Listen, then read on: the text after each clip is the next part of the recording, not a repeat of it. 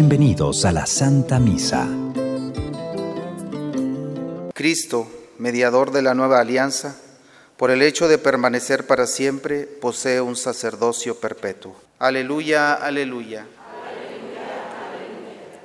Miren a mi siervo a quien sostengo, a mi elegido en quien tengo mis complacencias. En él he puesto mi espíritu para que haga brillar la justicia sobre las naciones.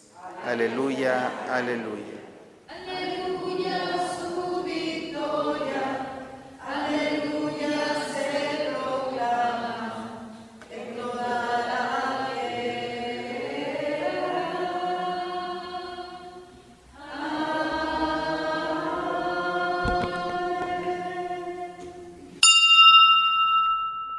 El Señor esté con todos ustedes, hermanos.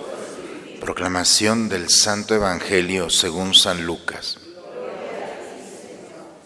En aquel tiempo, llegada la hora de cenar, se sentó Jesús con sus discípulos y les dijo, cuánto he deseado celebrar esta Pascua con ustedes antes de padecer, porque yo les aseguro que ya no la volveré a celebrar hasta que tenga cabal cumplimiento en el reino de Dios. Luego tomó en sus manos una copa de vino, pronunció la acción de gracias y dijo, tomen esto y repártenlo entre ustedes, porque les aseguro que ya no volveré a beber del fruto de la vid hasta que venga el reino de Dios. Tomando después un pan, pronunció la acción de gracias, lo partió y se lo dio diciendo, esto es mi cuerpo, que se entrega por ustedes. Hagan esto en memoria mía. Después de cenar hizo lo mismo con una copa de vino, diciendo, esta copa es la nueva alianza, sellada con mi sangre, que se derrama por ustedes. Palabra del Señor. Hoy estamos celebrando, hermanos, la fiesta de Jesús, sumo y eterno sacerdote. La primera lectura está tomada de la carta a los hebreos. Esta carta está dirigida a los sacerdotes de aquel tiempo que creyeron en Jesús. Y los sacerdotes del templo, al creer en Cristo, los corrieron de su trabajo en el templo. Y eran hombres ya grandes que difícilmente podían encontrar un trabajo en otra parte. Habían sido sacerdotes toda su vida y la opción por Cristo trajo una inestabilidad económica, social, religiosa, muy agresiva y estos hombres se quedaron fuera de... Esta carta trata de iluminar su decisión. Por eso le recuerda que así como los sacerdotes de la antigua alianza, o sea, ellos entraban al santuario frecuentemente a ofrecer sacrificios, víctimas, para eh, intercambiar los pecados por el perdón.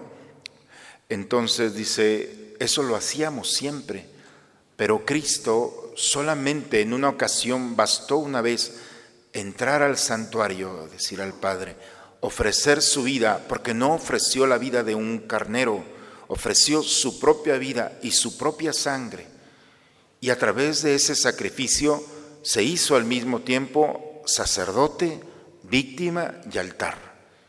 Y de la sangre que brotó de ese sacrificio hizo lo que perfeccionó todos los que los cabritos y corderos habían sacrificado a lo largo de los siglos.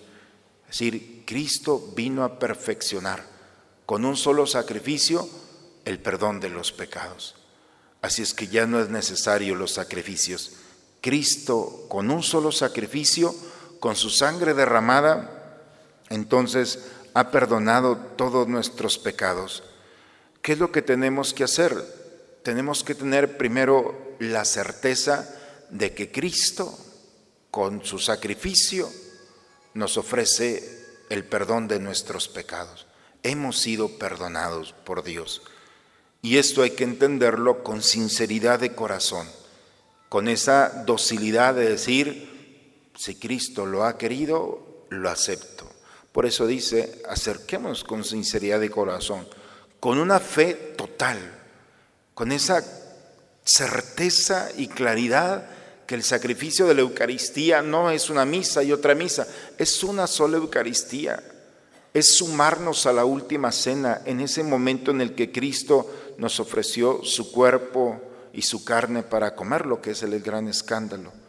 Este cuerpo, dice, nos va a purificar, nos va a dar la salud. Por, lo tanto, lo único que tenemos que hacer es mantenernos inconmovibles en la profesión de nuestra esperanza.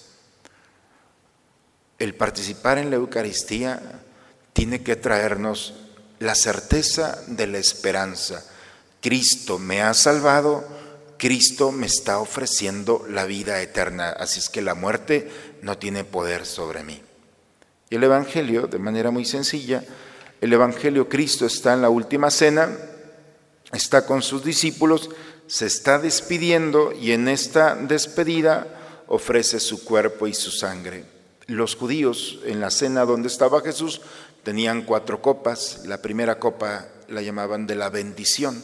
Recordaban todo lo que Dios había hecho, por eso la tomaban, todo lo que Dios había hecho por su pueblo. Después hay otra copa que se voltea, se derrama en la mesa, que es la copa del dolor, donde recuerdan la esclavitud y los dolores que ha pasado el pueblo. La tercera copa es la de la redención, la alegría que provocó cuando el pueblo de Israel entra a la tierra prometida. Por eso esa copa la toman, que era la copa que el día de hoy aparece en la escritura. Y la última copa es la de la consumación. Esa copa no se toma, los judíos no la toman porque están esperando todavía que venga el profeta Elías y el día que venga el profeta Elías la van a tomar. Es decir, la plenitud de los tiempos, reconocer a Elías como el Mesías.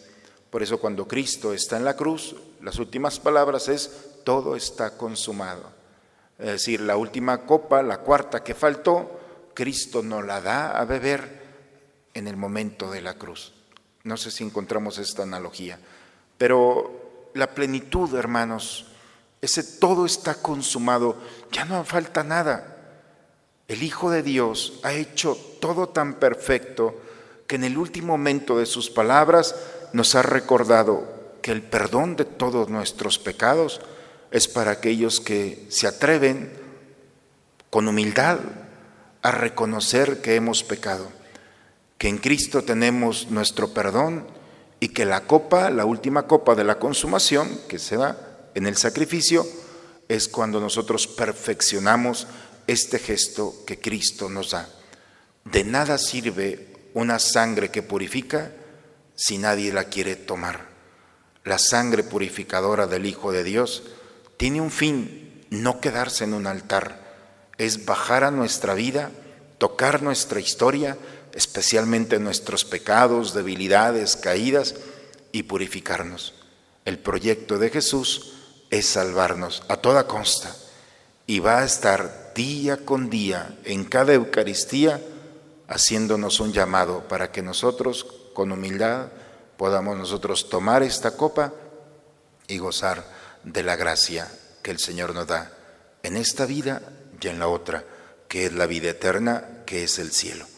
Por eso, hermanos, no podemos entender venir a la Eucaristía y no alimentarnos del Señor. Si no podemos. Es ilógico. Venir a la Eucaristía es quitar la soberbia de este mundo y con humildad, Señor, pequé y necesito tu sangre preciosa para ser purificado. Si nosotros sacáramos a un cristiano de los primeros, de la primera generación, y lo traemos a nuestra Eucaristía y lo sentamos aquí, no podría entender como en una fracción del pan, gente se queda sentada, indiferente o pensando que su pecado es más grande que la misericordia de Dios. Por eso está la confesión. Y hay muchas otras formas de recibir la gracia de Dios para acercarnos y gozar juntos de la gracia de una sangre que brota de un altar para hacernos participar de la eternidad. Ojalá me pueda explicar. Esto es lo que estamos celebrando. Cristo se hace altar, se hace sacrificio, se hace alimento. No lo dejemos en un sagrario. No vino para eso. Vino para estar en nosotros, para convertirnos en sagrarios vivos de su presencia. En el nombre del Padre, del Hijo y del Espíritu Santo. Este es el Cordero de Dios, que quita el pecado del mundo. Dichosos nosotros los invitados a la cena del Señor.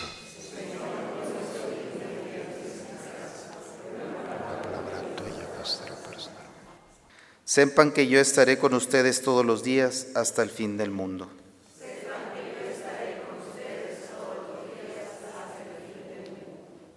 Que el cuerpo y la sangre de tu Hijo que hemos ofrecido en el sacrificio y recibido en la comunión sean para nosotros, Señor, el principio de una vida nueva, a fin de que, unidos a ti por el amor, demos frutos que permanezcan para siempre, por Cristo nuestro Señor. El Señor esté con todos ustedes, hermanos. La bendición de Dios Todopoderoso, Padre, Hijo y Espíritu Santo, descienda sobre ustedes, sobre sus familias y permanezca siempre.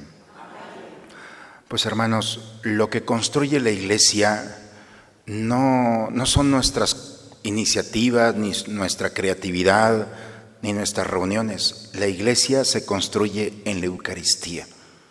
Sin la Eucaristía realmente somos una organización como cualquiera. Cristo, sacerdote, altar y víctima, nos da la fuerza para hacer luz en un mundo convulsionado, no sé si escucharon las noticias ayer, pero desde las iniciativas de nuestros gobernantes, todo en contra de un proyecto de nuestros padres, de nuestros abuelos, de los que han venido. Lo único que podemos aportar a este mundo dentro de nuestra valentía es lo que hemos recibido aquí. Un Cristo que viene a ser luz, esperanza, paz, alegría a un pueblo que le estamos y le nos están quitando todo. Por eso, ojalá que la experiencia de este momento sea primero purificación, estar en paz con el Señor y esta paz irla a compartir con aquellos que nos esperan a lo largo de este día. Vayamos a dar testimonio de este encuentro. La misa ha terminado. Un buen día para todos, hermanos.